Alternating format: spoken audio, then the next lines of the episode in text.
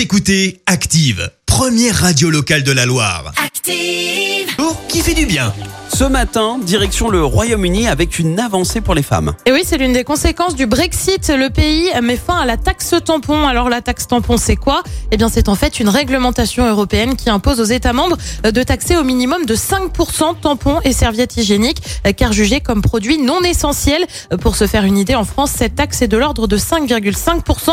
Le gouvernement prévoit de mobiliser 5 millions d'euros cette année pour venir en aide aux femmes en situation de précarité et qu'elles puissent se procurer des protections périodiques. En attendant, au Royaume-Uni, la suppression de cette taxe, ça représente une économie de 40 livres, soit 45 euros pour une femme tout au long de sa vie. Et ça met surtout fin à un long débat. En 2015 déjà, le Royaume-Uni avait fait part de sa volonté de supprimer cette taxe. D'autres pays en ont fait autant. C'est notamment le cas du Canada. L'Écosse a même été un peu plus loin et a voté en novembre dernier la gratuité des protections périodiques pour toutes les femmes.